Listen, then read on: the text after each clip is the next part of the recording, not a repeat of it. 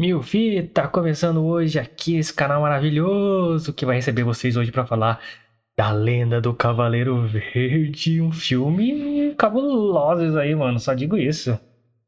Olha, filme longo, inclusive, tenho essa queixa, porque eu não tô mais acostumado a assistir filmes longos, mas filme bom, filme muito bom. Filmão, filmão. Então segura aí que a gente vai falar aí de The Green Knight, a Lenda do Cavaleiro Verde. Não tem nada a ver com o nome em inglês, mas sempre tem é. essa crítica básica aí. Vamos falar desse filme. Brasil, fusão, né, mano? Vamos falar desse filme aí. Sinistro, maluco. Dar detalhes, explicar um pouquinho ali. É um filme que eu fui mais a fundo aí. Mas antes de qualquer coisa, eu vou me apresentar. Eu sou o Guilherme. Sou o Lucas, pessoal.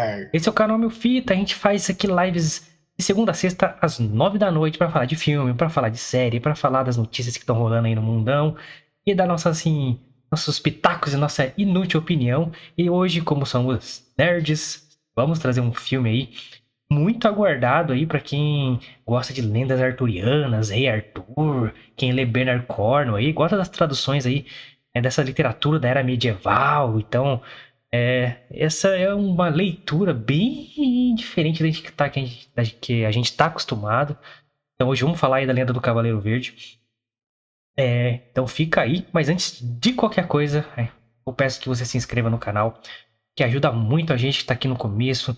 É, pô, é, é, o YouTube entender que a gente está trazendo conteúdo relevante, que a gente está se dedicando, fazendo o bagulho direitinho, redondinho é, com os recursos que a gente tem, você vê que é tudo muito simples aqui, então a gente precisa de você para que a gente cresça de qualidade nesse aspecto. É, não precisa dar dinheiro, não precisa fazer nada, só precisa se inscrever no canal, deixar seu like, não dê dislike, porque prejudica muito o canal. Então, se você não gostou de alguma coisa, é, faça sua crítica aqui nos comentários ou no chat. Mas nos comentários aí para ficar, para a gente ler depois, para a gente responder você e melhorar a partir das suas críticas, tá? Porque realmente o dislike não ajuda em nada a gente, então a gente quer crescer. Então, contamos com você, até com você que não gostou de várias coisas aqui. Então, fala que você não gostou. A gente vai ler, mas não dê dislike não, dessa moral pra gente, desse voto de confiança pra gente crescer o canal. Quem sabe um dia a gente trazer formatos mais dinâmicos e é, entrar na, na, concorrência com canais grandes, nerds aí, que estão anos luz na frente. Canais que, por exemplo, imagina o Lucas arrumado num programa, vai ser inédito. Vai ser inédito. É. E olha que isso é difícil, hein? Então, se inscreve aí pra gente melhorar é, cada vez mais o canal aí, pro Lucas começar a vir penteado, bonitinho. Imagina? que, que, que, feito vocês vão conseguir. E olha, vocês vão conseguir uma coisa inédita. então se inscreve aí, deixa seu like, vai ajudar bastante a gente de fato, beleza? Você pode também seguir nossas redes sociais que estão lá esperando por vocês. Exatamente, pessoal. Por que, que é importante você seguir, você se inscrever no canal, como o Guilherme já explicou, para ajudar a gente, né, para curtir, compartilhar e mostrar para o YouTube que a gente está sempre aqui, estamos trazendo conteúdo relevante para vocês, que vocês gostam de nos assistir. E as redes sociais também é importante porque lá saem conteúdos exclusivamente das redes sociais, que não vêm aqui para o YouTube. Por exemplo, a agenda da semana. Nós, como o Guilherme falou, estamos aqui de segunda a sexta, a partir das 9 horas da noite. No domingo, quem acompanha as nossas redes sociais, ela, a pessoa já sabe exatamente o que a gente vai falar em todos os dias da semana. De segunda a quinta, porque na sexta-feira temos nosso programa especial Toca Fita, que nem a gente sabe ainda o que a gente vai falar. Exato, que são os destaques da semana, as notícias que estão rolando aí, então a gente dá uma segurada e espera chegar até sexta para ver o que a gente vai falar. Exatamente. Então, de segunda a quinta, as pessoas já sabem o que a gente vai falar. Então você já vem com pauta preparada para discutir conosco sobre as nossas opiniões a respeito do filme, por exemplo, A Lenda do Cavaleiro Verde. Então, por isso que é super importante você nos seguir nas nossas redes sociais. Você vai achar a gente lá no Twitter e no Instagram. Arroba milfitapdc. Tá? Domingo sai a agenda da semana. Quinta-feira à noite sai caixinha de perguntas pro programa de sexta para você também ter a sua participação. Então fique ligadíssimo nas nossas redes sociais, arroba milfitapdc, beleza?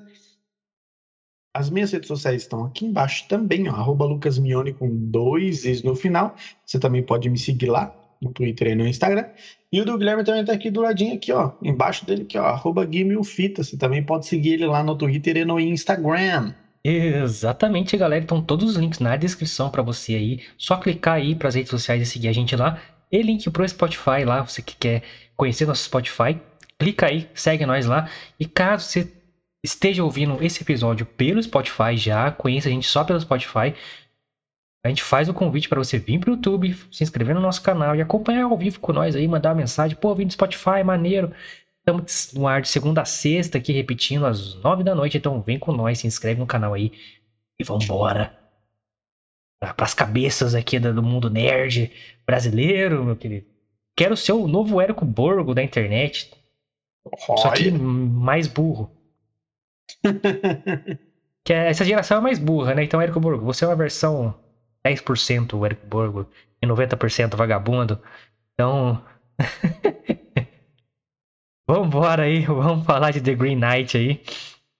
Que maluco! Eu esperava. Umas duas horas e dez de filme, um filme grande. Eu queria que tivesse quatro horas, eu queria que fosse um filme ao estilo Zack Snyder de, duração. Deus Não de é direção, mais. né? Que não de direção. É, é. Porque esse filme tá, tá excelente de direção. Quem é o diretor desse filme é o David Lowry. Pra quem gosta de filmes diferentões aí, ele fez o A Ghost Story. Eu acho que no Brasil ficou como Sombras do Passado, Sombras da Vida, um negócio assim. Que é a história aí da, da, da jornada de um fantasma, de um cara que morre e fica atrelado à, à vida dele ainda aqui na, na, na Terra. Só que ele fica literalmente um fantasma, como a gente vê na cultura pop quando a gente é criança. A gente fica com um lençol em cima dele, assim. Então, a- a- ele é basicamente um- uma espinha dorsal da história, que você vê a história pela perspectiva dele, só que ele não interage com o ambiente, entendeu? Ele é só um mero espectador como a gente e tal. Só que é tão bem feito, é tão conceitual, tão contemplativo.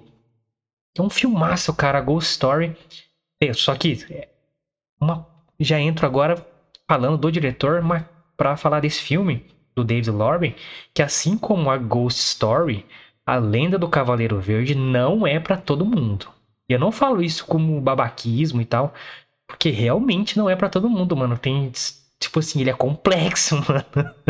É, eu, eu tive que assistir umas duas vezes para tentar entender um pouquinho das coisas. Ele é, ele é denso, ele é profundo, ele tem simbologia. É, é o tipo de filme que o ambiente quer dizer alguma coisa. É, as coisas são Uhum. surreais, você não sabe se o que tá acontecendo é real, você não sabe se é magia, se é coisa da cabeça dele, o que que aquilo quer dizer. Então, o filme é repleto de coisas assim. Por isso que eu digo, não é um filme medieval comum de uma história de um cavaleiro cruzado que vai pra guerra. Não é, não é isso. É uma história arturiana, ou seja, das lendas do rei Arthur. É, ela é baseada num conto, cara, de um autor desconhecido. Olha só. Que fez vários poemas, vários manuscritos na época, na Idade Média. E foi objeto de estudo de várias pessoas. E essas histórias ficaram marcadas como grandes histórias da Idade Média. E uma dessas histórias é essa, da Lenda do Cavaleiro Verde, que na verdade o nome do conto é Sir Gawain, que é o nome do personagem principal, que está aqui do meu lado aqui, ó. Sir Gawain. É Eu, Cavaleiro Verde. E ele foi um objeto de estudo de nada mais, nada menos de que John R. R. Tolkien. Isso mesmo, autor do Senhor dos Anéis. Lendário, um dos maiores escritores de fantasia aí da história. Então ele traduziu é, é, os manuscritos, né, desse cara desconhecido aí e fez um estudo completo que é onde se baseou aqui este filme maravilhoso do David Lowry, estrelando aqui, ó, o Dave Patel, o Dev Patel, que é um puta ator, maluco. Esse filme ele Gostei consagrou, também. mano. Ele passa todas as emoções, cara. É um, é um filme novo, né, cara? Desse ano Esse mesmo, ano. 2021. Está nos cinemas neste momento, verifica aí na sua cidade se está no cinema. A gente foi assistir no cinema também. É, a gente foi, a gente teve que ir em outra cidade, porque na nossa cidade não vem filme bom. Só vem Velozes e Furiosos aqui, crítica ao interior de São e Paulo. hein? olhe lá ainda. Olha lá. Mas, porra, bosta. Então não vem filme bom, ela vem Velozes e Furiosos, então não vem mesmo, não né? vem, Porque- cara, não vem. Então fomos no cinema assistir em outra cidade. Duas vezes. Então, pra assistir esta obra aí do David Lowry, que traz o Dev Patel como personagem principal, o Gawain, é, temos a Alicia Vikander, ganhadora do Oscar aí, cara. Ela, pra quem não sabe, ela é a mina do, do Tomb Raider, novos filmes aí do Tomb Raider. Não sei se tem novos filmes, eu vi- eu lembro de um só, mas É. é, ela fez a Garota Dinamarquesa, fez o excelente Yes. Ex Machina, um filme de ficção científica, que ela é um robô. Ela tem algumas participações em Jason Bourne também. Ela é espetacular quando ela se propõe a fazer um bagulho foda. E ela é a esposa do Michael Fassbender, nosso querido Magneto aí, então. Ela tá, tá bem Yes. servida de, de diretor de, de marido. É, tem boas referências ela. Mas ela é uma puta atriz, então ela tá nesse filme também. Assim como Sean Harris, como Rei Arthur. Foda para um caralho. Tem o Joe Edgerton nesse filme. Manda bem também, faz uma participação ali. É, tem um cara que eu Yes. não sei o nome dele, que ele faz o, o Cavaleiro Verde no filme.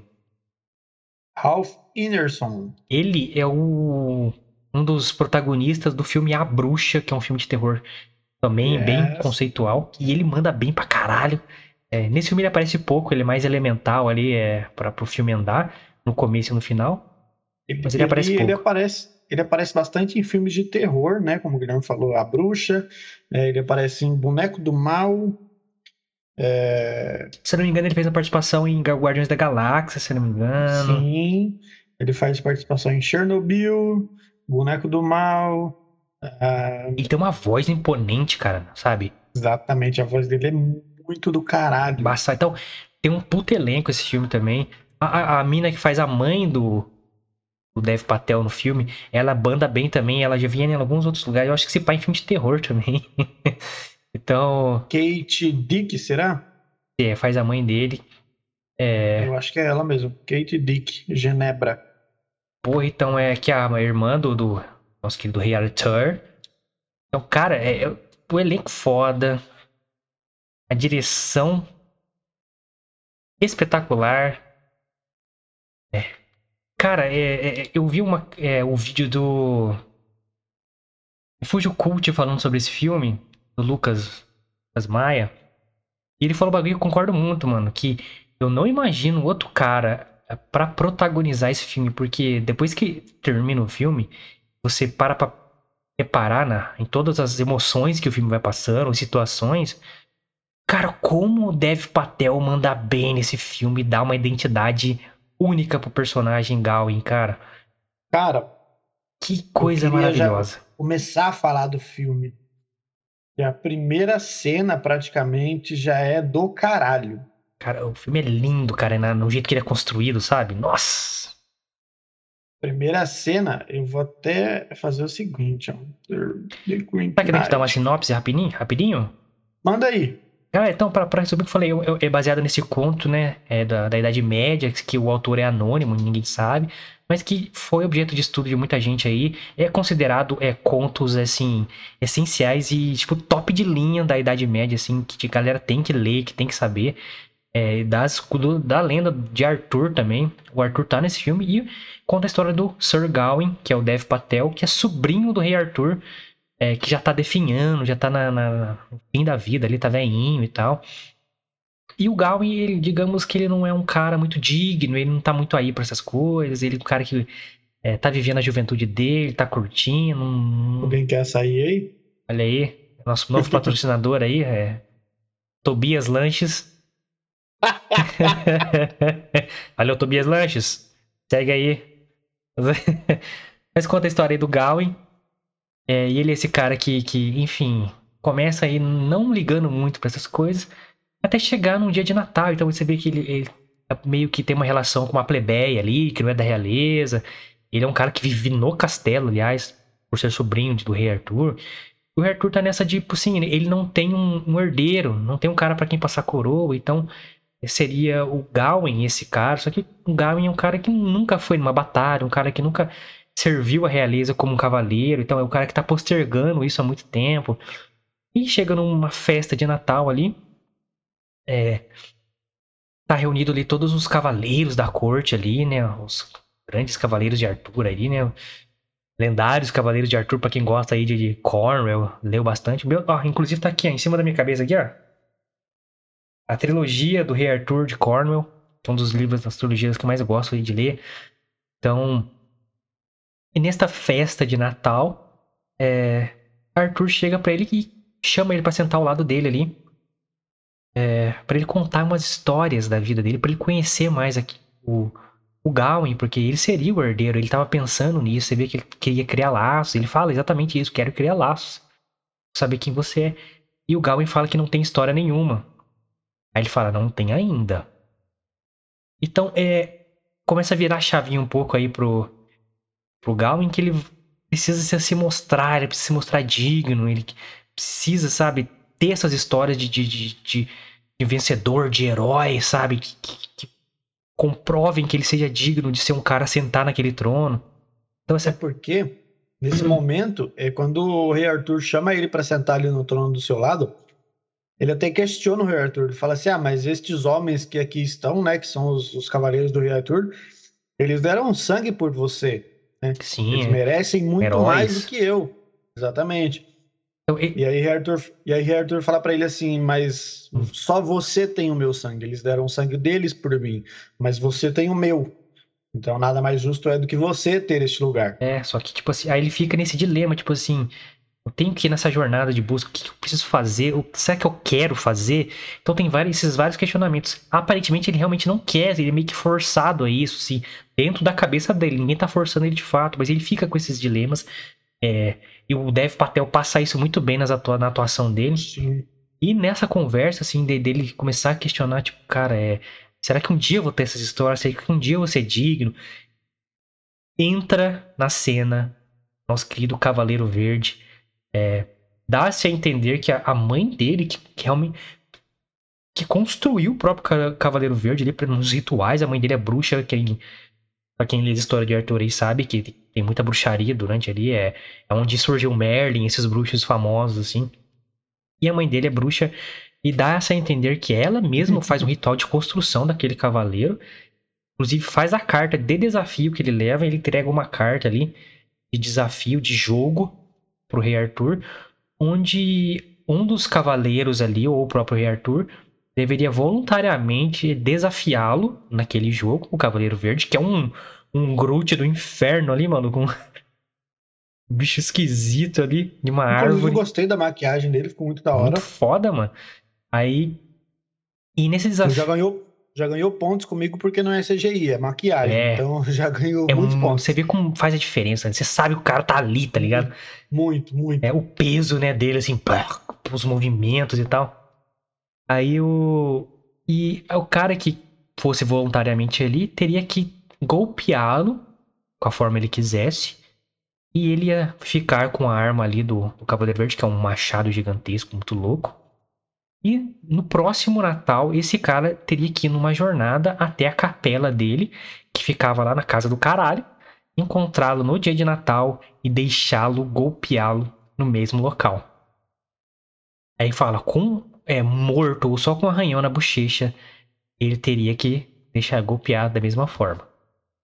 Aí o Gawain é, levanta ali e fala: Eu vou fazer isso.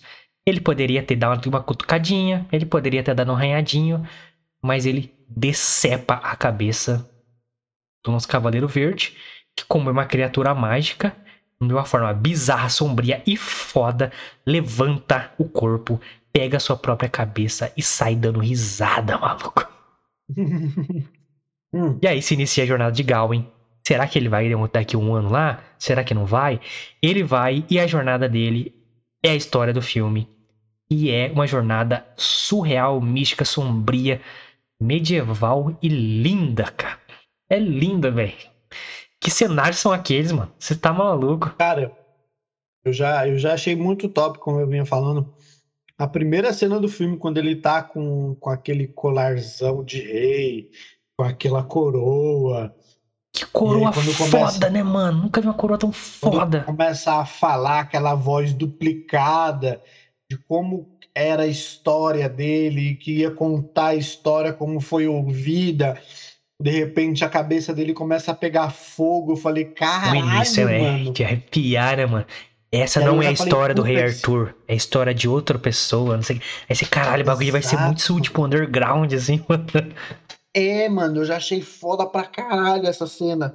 E aí, conforme a gente foi falando que essa, essa, essa primeira plot, né? dele ele ficou com aquela parada na cabeça de eu preciso é, ter histórias, eu preciso combater, eu preciso merecer estar ao lado do Rei Arthur. Talvez tenha isso que tenha feito com que ele aceitasse né, esse jogo, esse desafio. É, ele deu uma arrependida depois lá. é, ele ficou meio bolado depois, na hora que ele percebeu que o, que o Cavaleiro Verde estava levantando sem a cabeça. Pô, fudeu, como é que eu vou matar esse cara depois? é. Mas eu achei super, super. É, ali naquele momento, antes dele decepar o Cavaleiro Verde, ele já fica num, num dilema com ele mesmo, né? De tipo assim, meu, o que, que, será que eu faço? Se eu, dependendo do local que eu golpear ele agora, daqui um ano ele vai fazer o mesmo comigo. Isso que é da hora, cara. Esse filme é sobre falhas, cara. É sobre dilemas, de fato, na minha opinião. É um, cara, galera, não a gente vai dar spoilers, lógico, já estamos dando. Mas não vou entrar profundamente no bagulho, porque é muito interpretativo em várias partes. Então, inclusive o final Sim. é muito aberto. Mas, tipo, o filme é dividido por capítulos. É. E cada capítulo acontece alguma coisa de destaque. E aquilo é interpretativo. É. Na minha opinião, toda a jornada dele é sobre falhas e sobre esse dilema do. Cara, o que, que importa para mim de fato? Porque desde o início ele tá com dúvidas sobre tudo. Ele não sabe se ele uhum. ama a pessoa, ele não sabe se ele quer ser um cavaleiro, ele não sabe se ele quer ser rei, ele não sabe nada, ele só sabe que, tipo assim, é tudo muito complicado para ele. E ser digno é muito aquém do que ele, ele imagina, entendeu? Então, o filme é sobre falhas. Então, nessa cena que o descreve, ele fica, ele fica, o cara, o Cavaleiro Verde não esboça nenhuma reação contra ele. Bota a arma no chão, simplesmente dá o pescoço pro cara assim. Então, é, só que a escolha era dele, decepar ou não. Ele podia dar um, um, golpe na perna, poderia fazer o que ele quisesse. E ele fica falando: Você quer que eu faça isso? Você não vai fazer nada? Você vai me golpear? Eu te golpeio? Então, todas as ações dele, você vê que é, é meio dúbia, ele tá com dúvida e tal. É, isso é trabalhado durante o filme inteiro, cara. As tentações, as ações que ele toma. Será que ele é bom de verdade? É, até é. E, e, tem uns diálogos que ele tem sobre bondade. A, a, a Essel, né, que é a, menina, a plebeia que ele gosta, que é interpretada pela, pela Alicia Vikander, fala pra ele, é, por que você tá nessa jornada? Não, preciso ser, ter honra, preciso merecer, não sei o que lá. Ela, mas a sua bondade não é suficiente? E ele fica quieto, cara. Ele, tem várias vezes que ele fica num silêncio ensurdecedor, mano. Uhum. Só você só vê na expressão desse puta ator aqui, mano, Dev Patel. E você, caralho, mano, que, que, por que, que esse cara vai lá? Ele tá cagando de medo de lá, mano. Ele teve todas as chances, a jornada inteira de desistir, tá ligado? Todas as chances de fazer qualquer outra coisa. É... Mas ele foi pela honra, ele foi pela, pela jornada, que ele tem que ir lá, não tem escolha.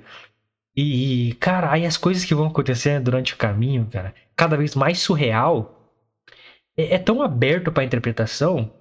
Eu vou te perguntar, mano. É, a primeira, primeira grande desafio dele ali é quando ele encontra o maluquinho lá, que ajuda ele. Inclusive, o nome do capítulo é um pouco de bondade, um negócio assim. Então, é, é, sobre ali a bondade dele. Aí ele dá uma moedinha pro cara lá, o cara fala, não, você descer no riacho ali e seguir à direita, sei lá, dois dias de viagem, você chega na capela. E o cara meio que assalta ele lá com um bando de, de, de moleque lá e prende ele na floresta lá. Coisas. Aí você vai. Você entende que o filme vai se tratar de coisas místicas e surreais até. E quando você começou a assistir, mano, tem uma cena, cara, tem uma cena que a câmera vai girando na floresta, que ele tá amarrado, e mostra ele morto, só na caveirinha. Depois ela volta Sim. e mostra ele inteiro de novo. Ele eu fiquei, what? Essa cena, eu, eu ia falar dela também, pra você ver que é engraçado. É uma cena que me chamou a atenção porque tem, tem dois lados da história ali, né? O primeiro, quando eu assisti a primeira vez, eu não entendi absolutamente nada. Difícil de entender, muito difícil de entender. Eu não entendi absolutamente nada. É... Já dessa segunda vez que eu assisti, que eu assisti a primeira vez acho que no domingo, ou se não, sábado à noite. E aí eu assisti outra hoje. E aí quando eu assisti agora, quando eu de fato prestei atenção lá naquele diálogo do começo, do Cavaleiro Verde, do desafio, né? Eu pensei assim, meu, ele foi roubado, né?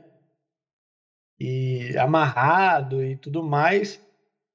Talvez de fato ele tenha morrido ali naquele lugar, mas por ele ter tido aquele trato com o Cavaleiro Verde lá atrás, como se diz, Você não vai morrer enquanto você não completar um ano daquele desafio. E depois daquele desafio, você morre. Até lá, você não pode morrer. E aí, quando mostrou essa cena dele só o esqueletinho amarrado, e a câmera foi virando. Quando lá volta, aparece ele normal, tipo assim, ofegante, como se ele tivesse acabado de, de soltar alguma coisa amarrada no pescoço. Falei, caralho, mano. E agora? Esse cara tá fudido, sem cavalo, sem dinheiro, sem nada, sem armadura, sem nada, tá ligado? Ele virou um, um indigente, mano. O que que esse cara vai fazer? Aí eu fiquei pensando, ah, ele vai voltar para trás, né? Vai, vai para que que vai seguir esse rumo aí? Não, ele seguiu. Seguiu, ele seguiu. Ele seguiu esse dilema da cabeça dele de eu preciso ter honra, eu preciso ir até o fim. É, ele foi jogado numa jornada, cara, que. inesperada. Uma jornada inesperada. Vamos citar Hobbit aqui. E realmente, cara, essas jornadas fantásticas, assim, até a literatura do Tolkien, ela brinca muito com isso, com as coisas inesperadas acontecer. Mas esse filme ele vai pro surreal, cara, ele vai pro místico. É, então ele tem essas provações, essa é a primeira, mano. Só que essa cena marcou tanto para mim da câmera girando, porque ela gira lentamente pela floresta, em, tipo, em volta da floresta, no ponto que ele tá amarrado ali. Aí, mano. Mas só que ela gira tão lentamente. A cena é uma cena longa, sabe? De contemplação. Cara, que foi para mim uma virada de chave, assim, ó. Falou, ó, a partir daqui, meu irmão, fudeu. Você tá nesse mundo que você não sabe o que é real mais. Porque ele te mostra o cara morto e, ao mesmo tempo que ele tá morto, ele tá brilhando. Você percebeu isso? Uhum. Depois, quando ele volta ele vivo, ele tá opaco, sombrio, mano. Então, olha que brincadeira que o cara faz do cara tá morto e tá iluminado. E o cara tá vivo e tá nas sombras, mano. em várias cenas ele tá nas sombras, tá, sabe? Sombrio mesmo, assim. E o filme brinca muito com as cores, mano. Brinca não, usa Sim. como simbologia. O filme é cheio de simbologia. Então, é, você vê que ele, quando ele parte, ele tá ali de, de, de amarelo, tá um, um, cara que tem uma ambição, mas que tá descobrindo as coisas. É, e quando ele tá no reino lá, tudo muito esverdeado, tem essa parada do verde, cavaleiro verde, o cordão que ele, a mãe dele dá para ele, depois ele pega de volta lá. É, ele pega de novo, na verdade, com a menina lá. É, verde, tem um diálogo dele com a própria menina é, sobre o verde, né? Que é bem profundo. E caralho, mano, e, e, e, cada capítulo você vê que as cores são trabalhadas de forma diferente. Essa primeira é bem obscuro, o próximo é mais obscuro, ainda mais, mais místico. Aí depois no final tem aquele ah, tom amarelado, né, mano? Depois entra pro verde de novo. Você, caralho, mano, o filme é muito, com, sabe, belo de se ver. Foi um equilíbrio perfeito para mim de computação gráfica, de efeito especial, com efeito prático, igual o Cavaleiro Verde, o cenário da floresta usado muito bem, as cores bem usadas. Que o filme é lindo de ver, cara. É lindo, lindo, lindo. Você vê que tudo significa alguma coisa. Aí a partir dali, cara, eu percebi uma coisa, mano. Posso estar errado, mas é o que eu entendi. Eu falei, como o filme, o filme é sobre falhas. Eu, aquela jornada, para mim ficou nítido que a mãe dele que botou ele nessa jornada, propositalmente. Sim. Então era para provar ele justamente é, ele não era digno daquela parada. Ele não era essa pessoa. Então, é, para mim, era uma jornada assim dele aceitar as falhas, tá ligado? Só que assim, ele sempre, até o final, se fudia nas escolhas dele. Na maioria das uhum. vezes. Então, é, ele tava lidando muito com, com os defeitos dele, com as incertezas dele, com, as, com, com tudo que ele, que ele é, não se construiu como homem, como um herdeiro, como um rei, sabe? Como pessoa, sabe? Então nessa ficou bem claro, mano. Tipo assim, aqui seu futuro poderia ser assim, ó, morto. Olha que bosta que você poderia ter feito. E aquelas situações surreais ou, ou de bruxaria mesmo, fica interpretativo ali, em todas as situações até o final. Tem, tem essas do, esses dois lados. Ó, poderia ter dado muita merda aqui. Tá ligado? Mas você vai poder. Sim. Tem escolha de voltar ou continuar. E aí, avança uma casa ou você volta para casa? Não, eu vou avançar mais uma casa. Você, tem, você tinha que ter desistido. A raposa, cara. A raposa fala pra ele no final lá: Ó, não entra nesse barco. Não entra. Você quer ser um cara honrado que fez uma escolha de voltar para casa vivo ou você quer entrar nesse barco e ter um destino incerto, um destino que se você já provou que não é o melhor? Não, eu vou lá. Raposa. Inclusive, gostei do Tails no filme. Tails, né, VR? E a raposa, outro elemento surreal que você fica pensando, mano. É bruxaria? É, é uma parada surreal mesmo? Até porque ela, até então ela tinha aparecido como uma Hellis raposa realmente. Depois ela simplesmente começa a falar com ele. Fala, no finalzinho ele fala. É. E eu entendi a raposa, cara. Posso estar errado. Como um símbolo da própria mãe dele guiando ele pelo caminho, mano. Ela é. O que a mãe dele botou ele lá. A raposa veio como elemento místico ali para guiar ele. Só que a raposa é um símbolo de traiçoeiro, de coisa traiçoeira e tal. Uhum. Eu percebi isso também. A raposa, ela. Todo mundo sabe, né? Que a raposa é um símbolo de traiçoeira, um símbolo de, de. Como que eu posso dizer?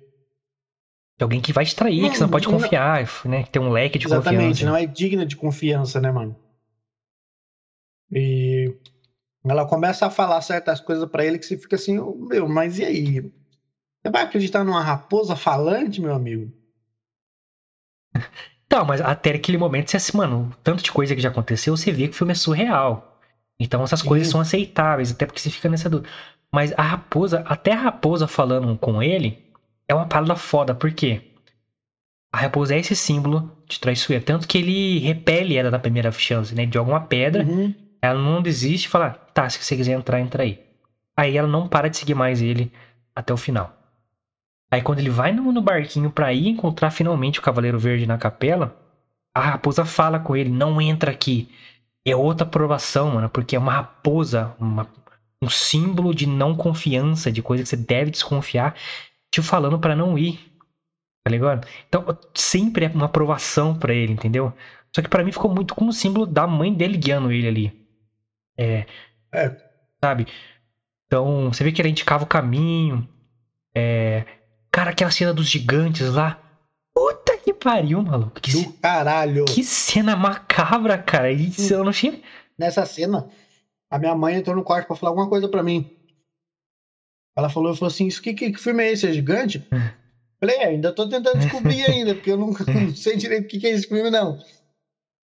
E a raposa impede ele de ir, né? Que, ó, o gigante vai pegar ele ali. A raposa toma a frente para proteger ele Sim. ali e tal. Então, você, aí caralho, você fica, mano, mas e, será que. Pra onde que esses gigantes estão indo? Parece que estão indo por tipo, algum tipo de limbo, algum tipo de purgatório, de inferno, sabe? É bem. E, e eu achei foda que os gigantes tenham. É, não são gigantes daqueles é, do que talvez eles estejam habituados, é, de, eu diria, não magicamente, mas não são é porque normalmente quando se vê se fala em gigantes você se fala em, em caras ogros né seres místicos até né Bíblicos. exatamente e não eles eram seres humanos como eles né sim gigantescos e tal numa exatamente. situação meio de de casta ali, parecia formiga seguindo um, um, o seu, sua trilha ali, né? E, e, ele queria atravessar o vale com o gigante ali, né? Com uma gigante, né? Era mulher ali. Aí a raposa entra na frente, aí você. Outra parada que você fica pensando, caralho, mano, é. Que talvez ele estaria, estaria indo embora com os gigantes ali. É, mas ele, não, ele precisava completar aquela. aquela Sabe, você fica pensando, caralho, o que, que isso quer dizer, mano? É aquela cena você vê Porra que tem é todo essa, um, né, um, um, ar de que ele não tava mais num mundo real, tipo, sabe? Ele já tava indo pro, pro, um, pro, pro Beleléu, digamos um assim. Imaginário ali. Então, cara, o filme é cheio dessas simbologias, assim, que te faz pensar, não é claro o que ele quer dizer com aquilo, entendeu? Então, é só, só que isso é beleza, porque é um retrato do próprio personagem, cara. Tá ligado? Que, uhum. que ele tá uhum. totalmente perdido nas ideias, que ele não sabe quem ele é. Nem ele sabe quem ele é. O que, que ele quer da vida, tá ligado? Então, essas provações vão, tipo assim, mostrando para ele que, cara, você tá falhando, você deveria ter voltado para casa, você deveria ter voltado para casa, deveria ter voltado pra casa. E ele nunca volta, ou ele faz uma escolha errada e dá uma merda. Então, É, aí, aí, tem a cena da cabana, que ele acha a cabana lá. Que ele vai ter que pegar a cabeça da menina. Cara, é, é, é parece que ele tava falando com ele mesmo ali, sabe? Essa atriz chama Erin Kellyman. Que é a mesma que, que aquele caso depois, né? A mesma atriz, eu acho. É muito igual. Exatamente, ela mesma. É. Ela mesma. E a Alicia Vikander faz dois personagens de filme. Faz a Essel, que é a playback ele gosta lá no reino. E faz depois uma manobra que ele encontra nessa jornada dele. Só que agora toda arrumada, toda, né? Nobre, agora uma realeza. Então, tem esses jogos psicológicos ali que, que botam fé, porque ele fica impressionado com a pessoa, porque ele sabe quem é. Né? Só que é outra Sim. pessoa, em outra posição é, da nobreza. É, e fica aquele jogo, você me dá uma coisa, eu te dou outra. Essa é, a, apesar das partes surreais do filme, foi o que mais me deixou intrigado, sabe? É, aquele casal tão fissurado nele e tal. É, e mostrou bastante, tipo assim, como foi fútil é, esse desejo dele de se provar alguma coisa. É, é uma, um, um, capítulo de, de futilidade ali, que ele vê, cara, que ele não se sente é, bem ali, né? Tipo, cara, eu não quero e, ser esse cara bajulado, não sei o que lá, tá uma bosta. Impressionante. Eu achei super, super interessante que nessa cena ele começa a conversar com ela do lado de fora da cabana, né, na frente do lago. E aí ela fala alguma coisa para ele sobre ah, a cena a da cabana, dela. Cena da cabana. É. Ele fala alguma coisa para ela a respeito da cabeça dela, alguma coisa assim, estar dentro do lago. E aí ele entra dentro do lago para procurar essa cabeça. Ele vê lá no fundo, e aí quando ele encosta na, na, na cabeça, no esqueleto, né, lá no fundo, a água toda fica avermelhada, como simbolizando o sangue. E quando ele sobe, a cabeça começa a falar com ele. Quando ele Não, joga depois, a cabeça. Quando ele no... sobe na cabana lá. É quando ele sobe na cabana, ele sai da água. E aí, quando ele sobe na cabana, ele vai colocar a cabeça no corpo, né? E aí a cabeça começa a falar com ele, ele já começa a ver o rosto da mulher. Era, ele começa a falar na mão dele, na verdade. Ele derruba a cabeça no chão, aí fala com ele, aí ele pega a cabeça de novo, que, é, que volta a ser caveirinha ali, aí bota em cima do corpo ali, aí ela fala com ele e tal. E ela fala uma frase interessante, cara. Ela fala assim: é, o Cavaleiro Verde é alguém que você conhece. Uhum. Então é outra parada aberta do filme. E para mim o Cavaleiro Verde era ele, mano. É uma representação dele próprio, mano. Sabe? Tipo assim. Ninguém que você conheça mais do que você mesmo. Porque a parada de cortar a cabeça, cara, pode simbolizar muita coisa. Cortar um destino, cortar uma responsabilidade que não é dele mais. Ser rei, por exemplo. Então, essa parada de buscar a cabeça no fundo do poço, tá ligado? É, é cara, é, é tentando resgatar alguém que ele poderia ser, o que ele é de fato. Ele aceitar, talvez, né, mano? É, o que era impensável naquela época, você tinha que ser, entendeu? Uhum. Então é muito aberto para você interpretar várias coisas. A gente tá falando bem por cima aqui, porque na hora que você assistir, você vai ver o quão é complexo as representações e simbolismo. Ele literalmente. A gente tá. Pode continuar. Ele literalmente, tipo assim, ele entra nessa cabana, dorme na cama, aparentemente uma cabana vazia.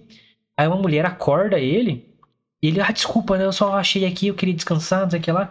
Ela, não, tudo bem, tudo bem, não sei o que lá, não sei o que lá. Aí ela meio que flutua até perto dele, ele já vê que não, não é uma coisa comum mais. Aí ela, eu posso te ajudar, mas você tem que me ajudar também com uma coisa. A cabeça tá no fundo do lago. Eu preciso achar minha cabeça. Então. É... Ele, ele essa, precisa essa... achar a cabeça dele, tá ligado? Exato, mano. Muito foda, mano. Não importa a nossa opinião que a gente fale aqui, pessoal, só o que a gente achou do filme.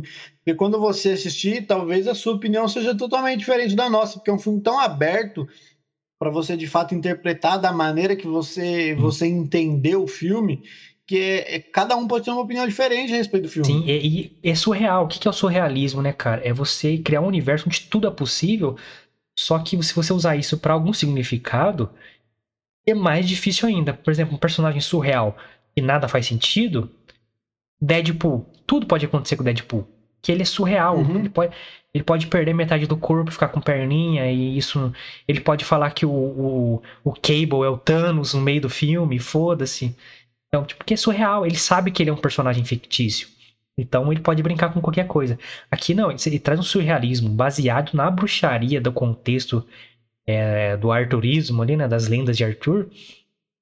Simbolizando várias, essa jornada dele que eu acho que é muito única para cada pessoa que assistiu o filme, mano.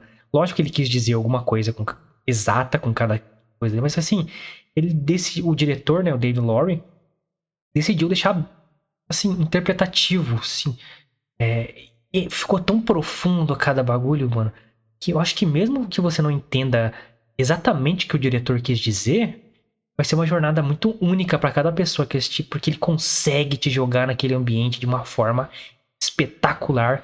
Eu acho que o elenco foi escolhido a dedo pra esse filme, mano. A dedo, porque todo mundo Sim, entrega. Sem dúvida. Cara, esse filme é o filme mais, assim, aplaudível do ano. E um dos mais aplaudíveis dos últimos, sei lá, 5, 10 anos. Porque ele é muito bem trabalhado em todos os aspectos, mano. É que eu não vou lembrar de cabeça dos, filmes que eu mais gostei dos últimos 10 anos. Né? É muito difícil. Mas esse, cara, ele é, é um. Imagina se é um teatro com o potencial do cinema, tá ligado? O teatro você tem o palco, o cinema você tem efeito especial, você tem edição, você tem a produção foda, você tem tempo para produzir, você tem. Cara, é uma viagem espetacular, mano. Então, cada capítulo, como eu disse lá, ele tem a sua identidade, ele te leva para frente em outra decisão que ele vai ter que tomar na vida dele, naquela jornada. É, tem essa da cabana, é muito simbólica, né? Da, da cabeça e tal. Essa frase, tipo, você, ele é alguém que você conhece. Ele, ele, cara. Vou definir aqui o que eu achei do Cavaleiro Verde na história, no simbolo, simbolicamente, ele, o que ele é. Para mim, ele é o juiz de, de quem o Gawain é, sacou? Ele é o cara que ia definir a vida dele, é o juiz da personalidade dele. É, porque eu acho, eu acho, eu concordo com você por uma pela frase que o Cavaleiro Verde fala no final. É, o que é aberto também, uma frase muito aberta, mas eu vou falar depois, mas é uma frase bem aberta, vou explicar depois. Mas manda aí, manda aí a sua interpretação. Quando é, essa cena da cabana, eu também achei ela surpreendente, porque quando eu, normalmente eu falo, quando eu assisti a primeira vez eu não entendi, não entendi bulhufas nenhuma do filme. Não sei se porque já tava à noite eu tava com sono, sei é, lá. É, um filme é difícil mesmo, cara. É. E aí eu falei, não, eu preciso. Sabe quando você. Eu juro pra você. Eu ia falar. Preciso libertar minha falei, mente pra assistir o filme. É, tipo isso. Eu falei, Guilherme, eu não tenho o que falar do filme, porque eu não entendi é. nada, velho. Não entendi nada. Aí eu cheguei hoje em casa, não, eu vou assistir essa caralha de novo. Só que dessa vez eu vou ficar vidrado prestando atenção pra não perder nenhum detalhe. E aí, e cara. Tem detalhes, hein? Preste atenção em tudo, pelo amor de Deus. Exatamente. Essa cena da cabana, uma coisa que, que, que, que eu achei interessante foi a vestimenta dessa mulher é o único ponto claro em toda a, ce a cena da cabana, do lago, em tudo. É muito, o cenário tá muito escuro e ela tá com vestido branco. Imaculadamente branco, né, cara? é até estranho, você fala como que uma pessoa pode estar com vestido branco num ambiente desse? E é, e é tão da hora, cara, que ele pergunta assim para ela: é, Você, você é um, tá vivo ou você é um espírito? Ela olha para ele. Isso importa por quê? O que isso vai significar? Tá acontecendo, não tá? Diz muito sobre o filme. Não importa se tá acontecendo de fato ou não. O que isso significa para você que tá assistindo e pro Gawain, que é o cara que a gente vai com ele nessa jornada aí. Cara, então, olha como o cara trabalha tudo, mano. Tudo, tudo, tudo. O cara entra na água, é uma outra, outra vibe. Te joga em outro sentimento ali cara desse filho da puta desse ator aqui, mano. Que, cara, ele, eu, ele já era um puta ator. Eu gosto no Quem, Quem Ser um Milionário lá, ele manda bem pra cacete, bem mais novo. É, no filme Lion lá também, que ele é um cara adotado, que vai em conta dos pais dele lá, dos pais de verdade. Outro filme bonitinho também, mas ele nunca um bagulho exigiu tanto da atuação desse maluco como agora, mano. Porque ele entrega todos os sentimentos e reações que precisa, velho. Foda demais. Foda demais. E, cara, o diretor. Tra... Cara, tudo. Todo mundo tá envolvido, não só o diretor, pode até é injusto, né? O cara da fotografia, o cara da cinematografia, os produtores. Mano, que trabalho artístico foda. Como, mas assim, ou você vai amar esse filme de paixão, porque é uma jornada única. Nunca vi isso no cinema, pra ser sincero. É... Nunca vi um filme desse, é, dessa magnitude, eu diria. Tão belo, cara. Belo. O filme é, mano, uma obra de arte, assim. É... Eu, eu tem um outro filme que eu acho uma obra de arte, assim, mas eu acho que não, não é outra vibe. É a forma da água, por exemplo. Próprio Senhor dos Anéis, assim. Mas esse é artístico, né, mano? É, a forma da água tem cenas artísticas também que você olha e caralho.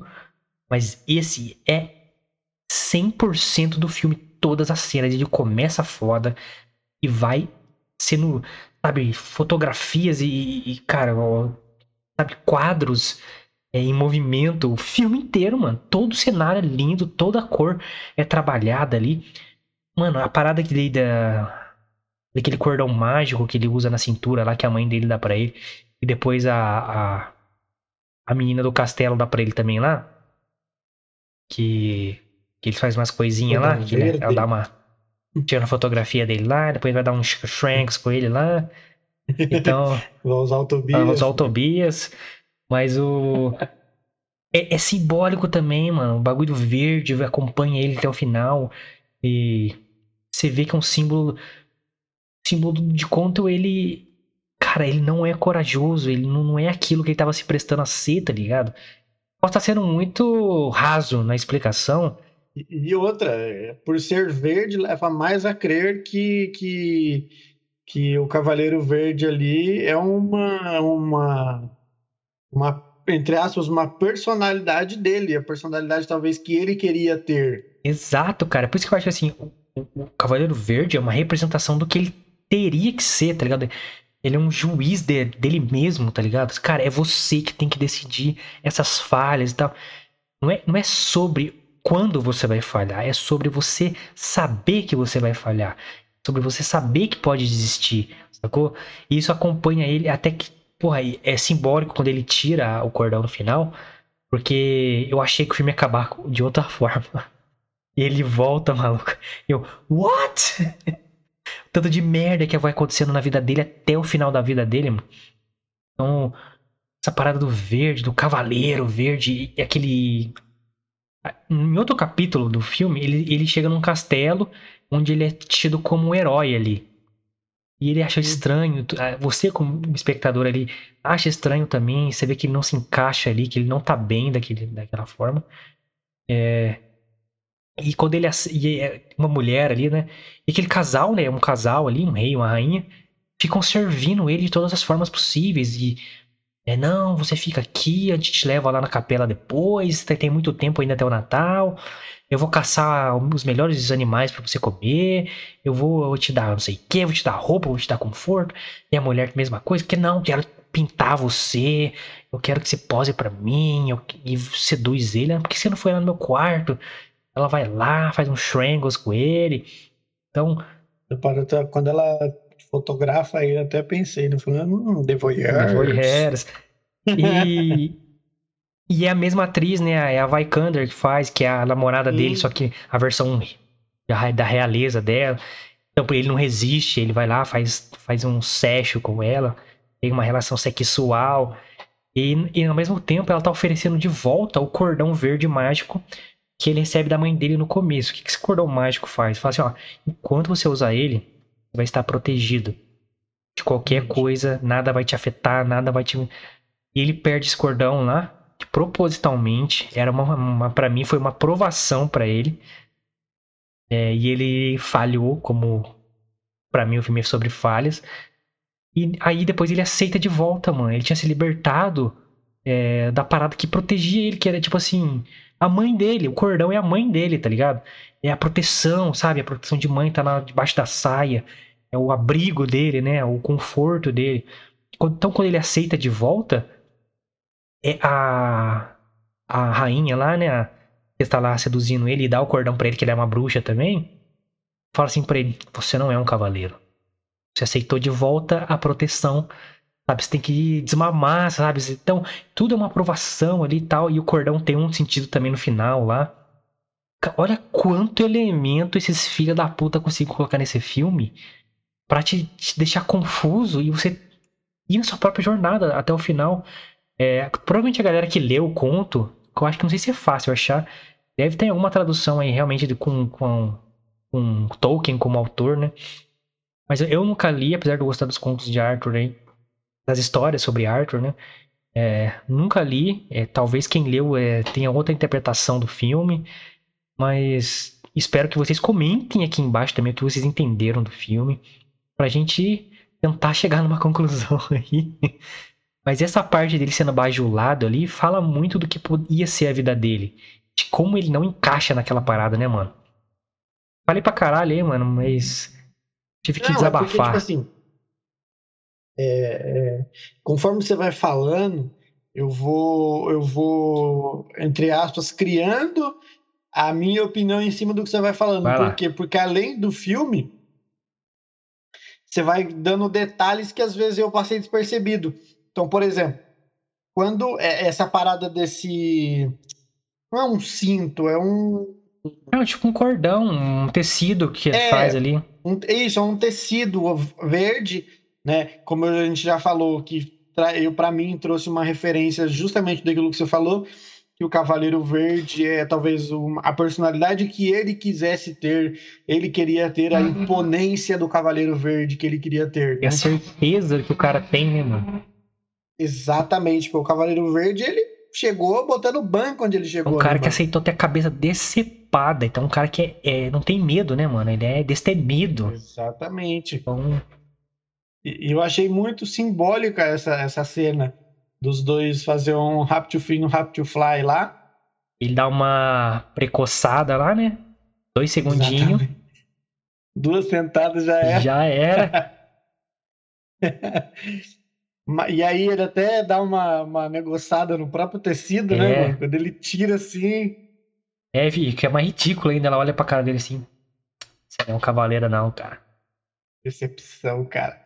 E depois, ele quando ele, ele, algumas cenas até mostram esse cordão no, no, no, no, no na cintura dele. A vida toda, né, mano? A vida toda ele Exatamente, carrega. Exatamente. O tempo todo esse cordão na cintura dele. Ele final inesperado, mano. Não, meu Deus do céu, cara. Eu, cara, o que foi aquilo, acabou mano? o filme, mano. Mano. Quando acabou o filme, aquela última fala do Cavaleiro Verde foi tipo assim, pra quebrar o filme inteiro, tá ligado? E, é aberto, cara. Eu vou explicar por quê, mas assim, galera, ele, ele, ele, a última jornada dele, assim, é ficar nesse castelo com esse casal aí, que fica servindo ele, e ele recusa, ele, é, ele aceita, aceita, até que ele começa a acontecer umas coisas bizarras lá e ele vaza para continuar a jornada dele. Mas é uma representação é do, da, da parte fútil do desejo dele, daquela jornada dele, na minha visão. Dele ter tudo, dele. E o cara até pergunta para ele assim, né? O personagem feito pelo Joey Edgerton ali. Então, é assim que você tem honra e uma vida de merecimentos, de, de, de posição merecida. Você vai numa jornada e do nada você merece tudo. E ele responde com toda a ingenuidade e dúvida dele, né? que não sabe o que está fazendo, ele fala assim, exatamente assim. Você vê que ele realmente não sabe, que ele tá falhando toda hora. E o cara dá todas as oportunidades para ele de recusar o que ele tá oferecendo. O cara oferece a esposa dele. Tanto que o acordo dele é assim, ó. Faço tudo por você, te levo lá, sei que lá, mas você tem que aceitar tudo que essa casa te oferecer. Então ele oferece a mulher dele pro cara. Então ele fica com a mulher lá. É precoce, é precoce, mas ele fica. É, a mulher é a mesma pessoa que a namorada dele lá, só que né, é a Lisa, bem cuidada, cheia dos treque-teque. E ele sai dali com o cordão de volta, que a mulher ofereceu para ele, ou seja, com a, com a, proteção ali. Ele encontra o cara lá caçando os animais para ele lá, e o cara tinha capturado a raposa e entrega para ele de novo. Tó seu guia de volta, continua na sua jornada. Você vê como é simbólico as paradas, né? E ele continua Sim. até chegar à beira do rio que vai levar ele até a capela do nosso querido Cavaleiro Verde, finalmente. E aí que a raposa fala, mano. Ele vai entrar no barquinho lá, aí já tá tudo amarelo, né? Aquele paleta amarela linda, maravilhosa. Você tá prestes a descobrir, finalmente, os motivos da sua ambição. E a raposa fala: não entra. Todo o direito de voltar para trás e ser a pessoa honrada que vai abraçar a ideia de desistir. Isso é honrado. Você vai, se você é essa pessoa Sim. que vai chegar, falar que desistiu e viver tranquilamente, ele fala não. Seu filho da puta, ouve a raposa.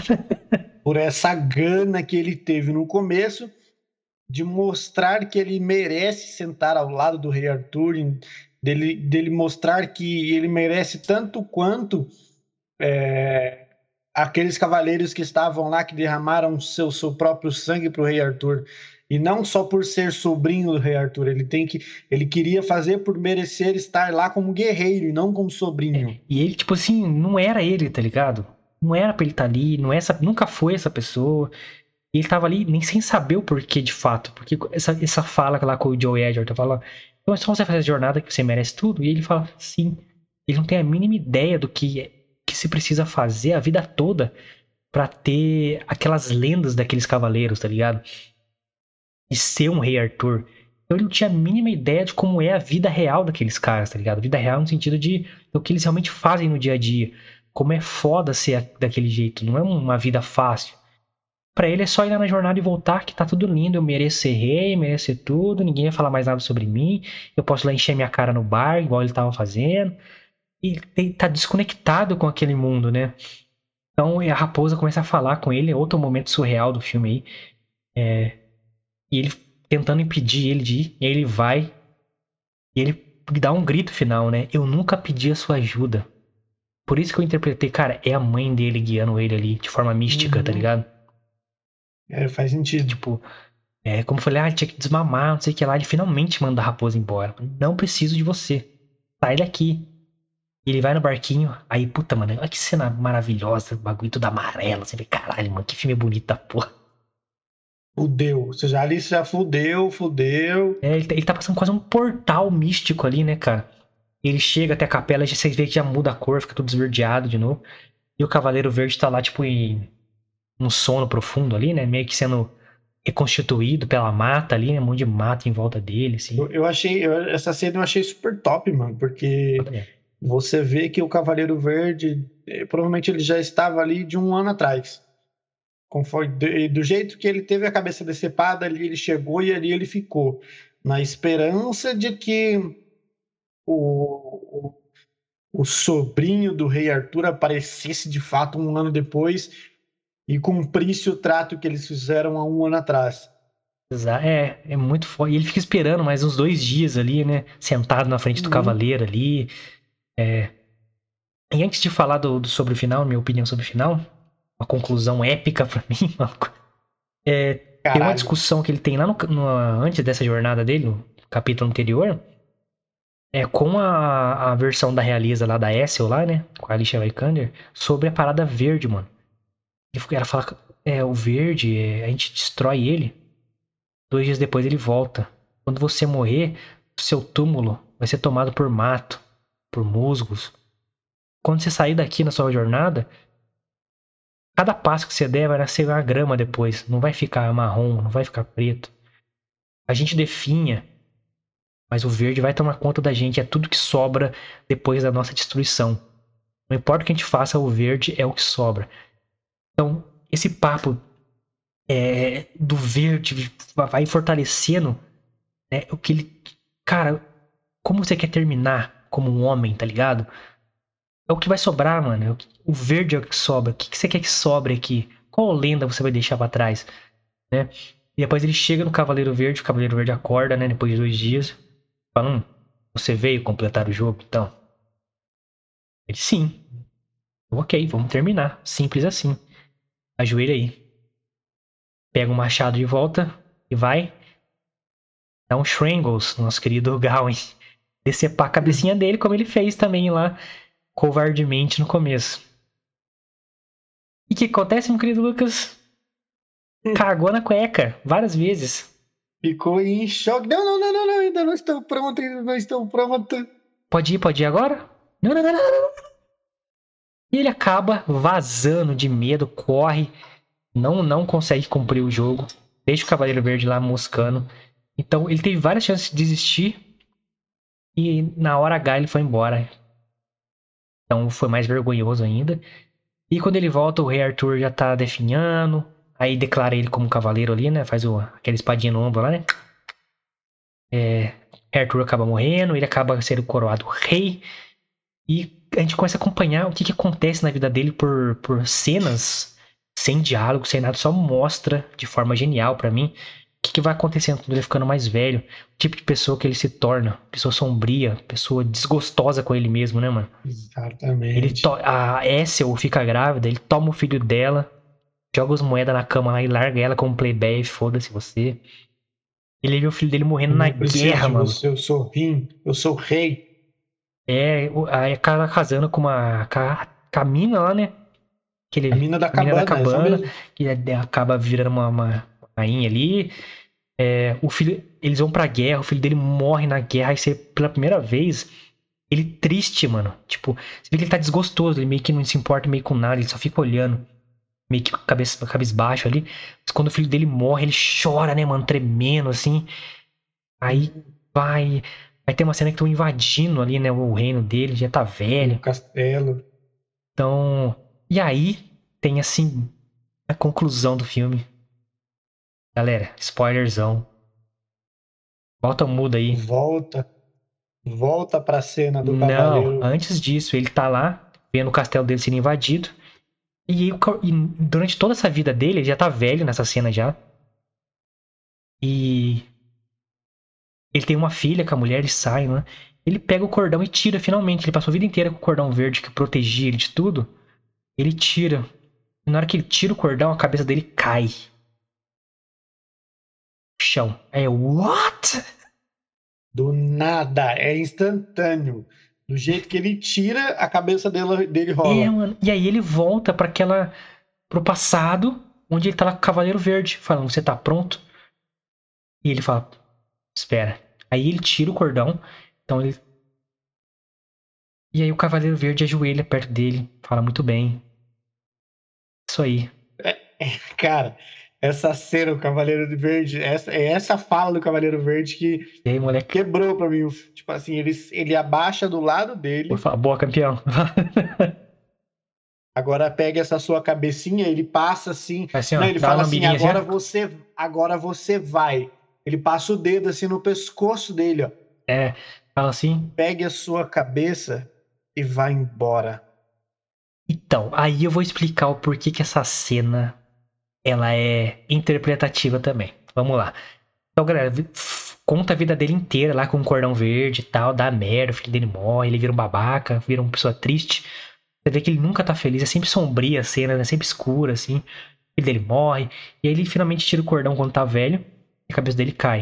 Então é uma apresentação de tipo assim: você deveria ter morrido antes. Você foi covarde. Você fez muitas pessoas sofrerem porque você não morreu antes, você não cumpriu seu destino. Que o Arthur fala para ele lá no começo.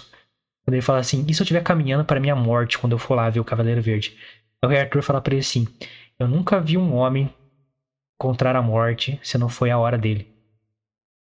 Então, tipo assim, se... ninguém morre de véspera, como diria minha avó. Então, se for pra você morrer, é porque é a sua hora de morrer. E é exatamente isso, mano. É tipo assim, você tinha que ter morrido antes. Olha a pessoa que você se tornou. Olha o que você afetou. Aí volta pro passado. Então aquilo seria. Aquela, igual aquela cena que a câmera gira e aparece ele morto, depois volta. É, mostra assim, ó, olha como sua vida vai ser. Tem certeza que você quer escolher isso? É isso mesmo que você quer? Então ele volta e tira o cordão naquela forma. Assim, pelo menos uma vez eu vou ser corajoso na minha vida. Tomar uma atitude que não precisa de ninguém. E eu vou ser eu. Eu escolhi isso. Então, tirou. Aí o Cavaleiro Verde, como o Lucas falou, se joelha ali, fala aí, Beleza, campeão.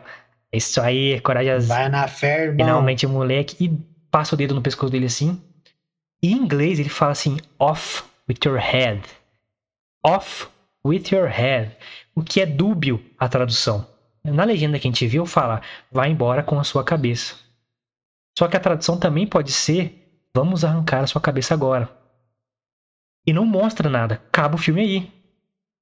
Então por isso que a gente fica, cara, será que ele realmente morreu ali?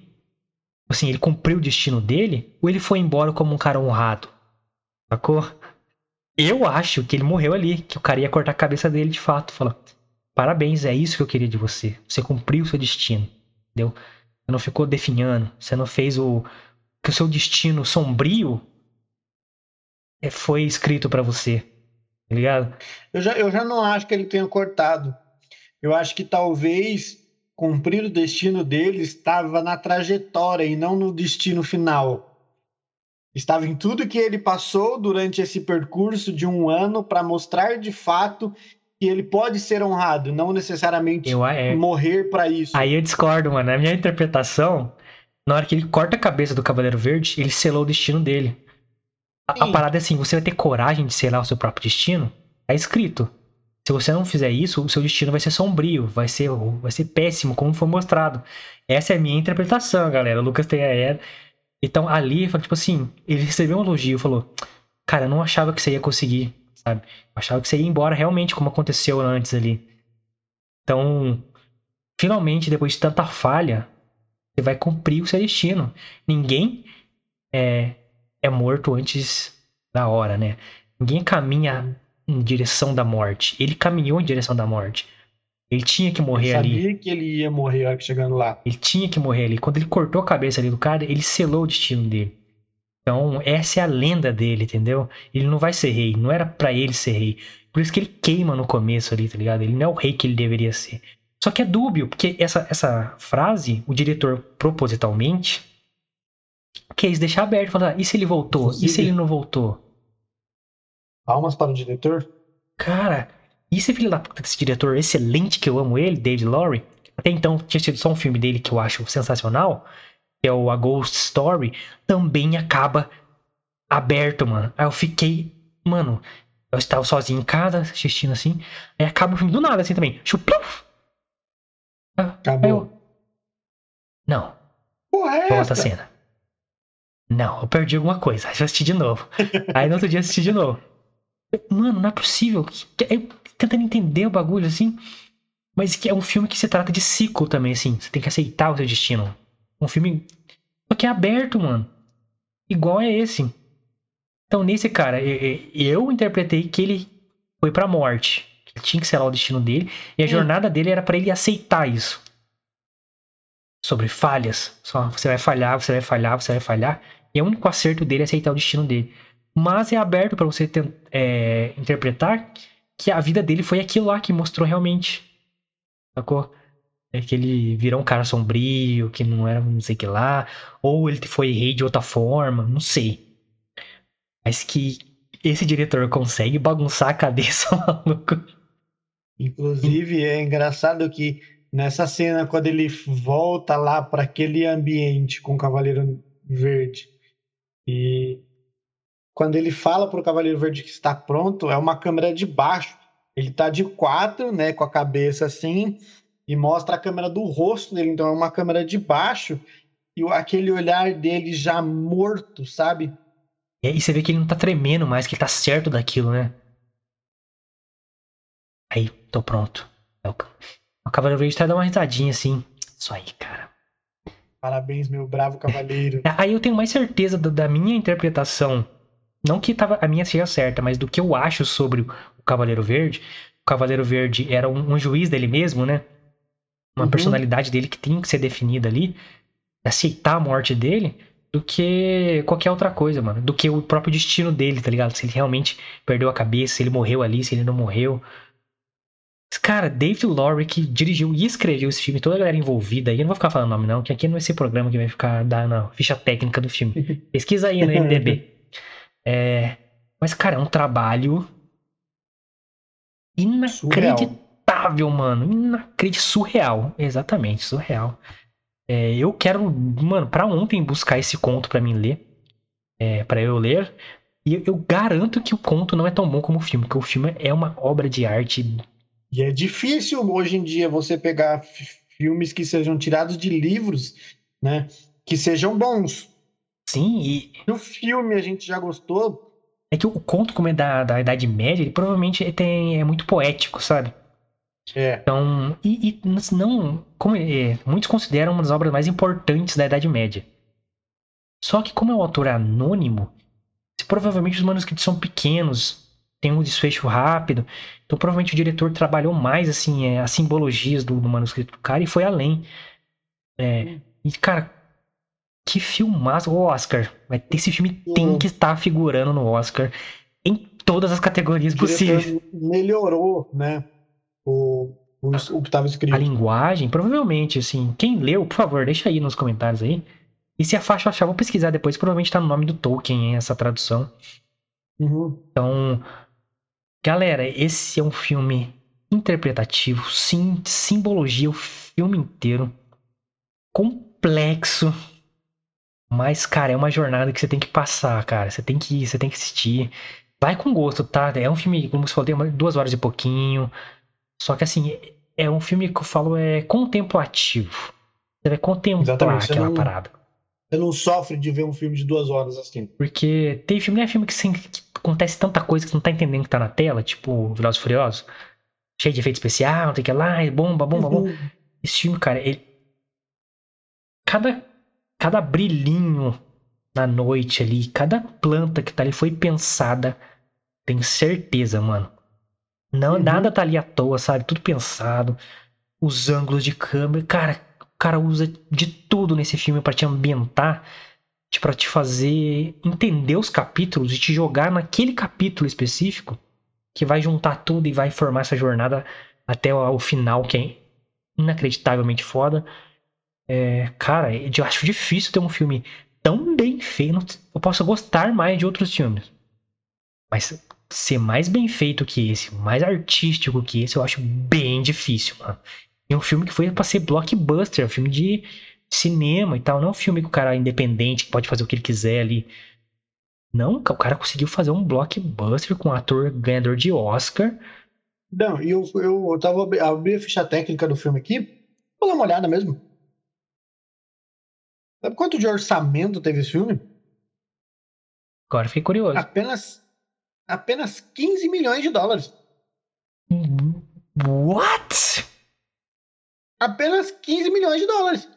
Cara, isso não pagou nem os atores do filme, mano. cara, é uma obra de arte. O que esse cara conseguiu fazer com essa verba aí, mano, pra Hollywood, isso é. Isso é mano, isso é. Filme independente não tem essa verba, mano. Tem uhum. mais. Caralho. Apenas 15 milhões de dólares. Se tornou mais valioso ainda, porque um cara, o cara conseguiu fazer esse filme. Rap... Ninja. Meu Deus do céu, velho.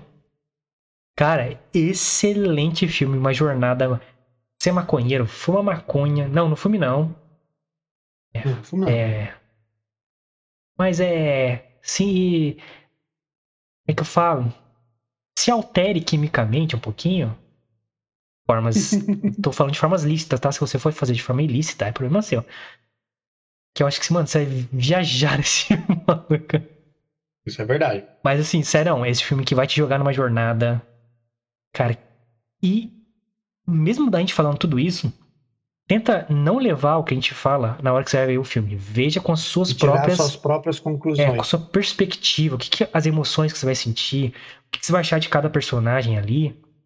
Cara, que filmaço, maluco. Filmaço que não veio pra nossa cidade nos cinemas.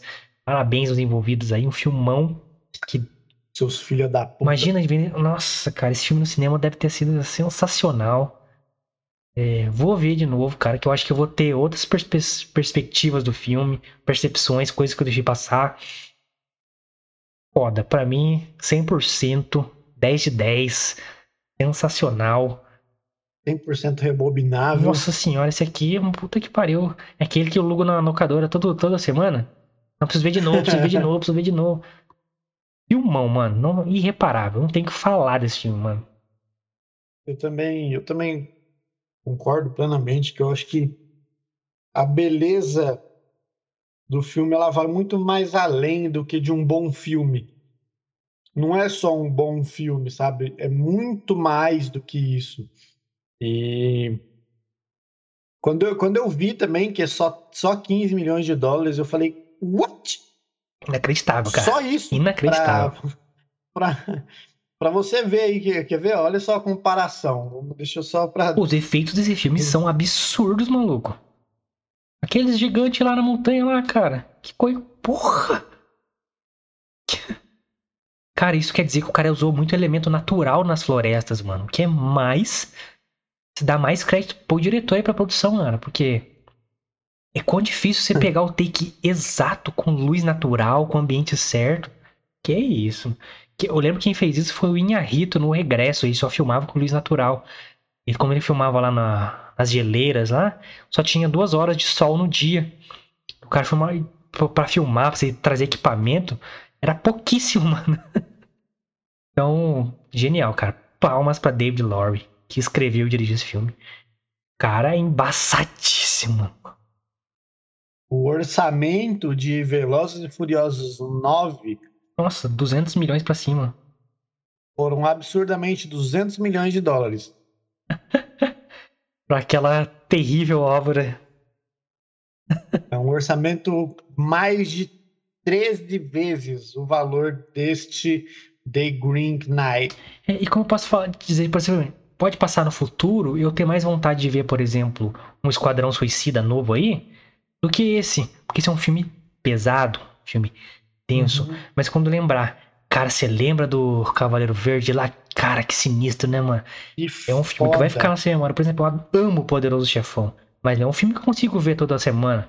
Que é um filme de quase três horas, é um filme denso, um filme, sabe, com muito diálogo.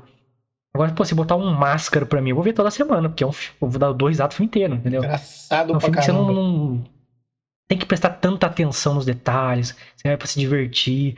Mas esse é um filme que vai ficar na minha memória, porque foi. Por causa do final.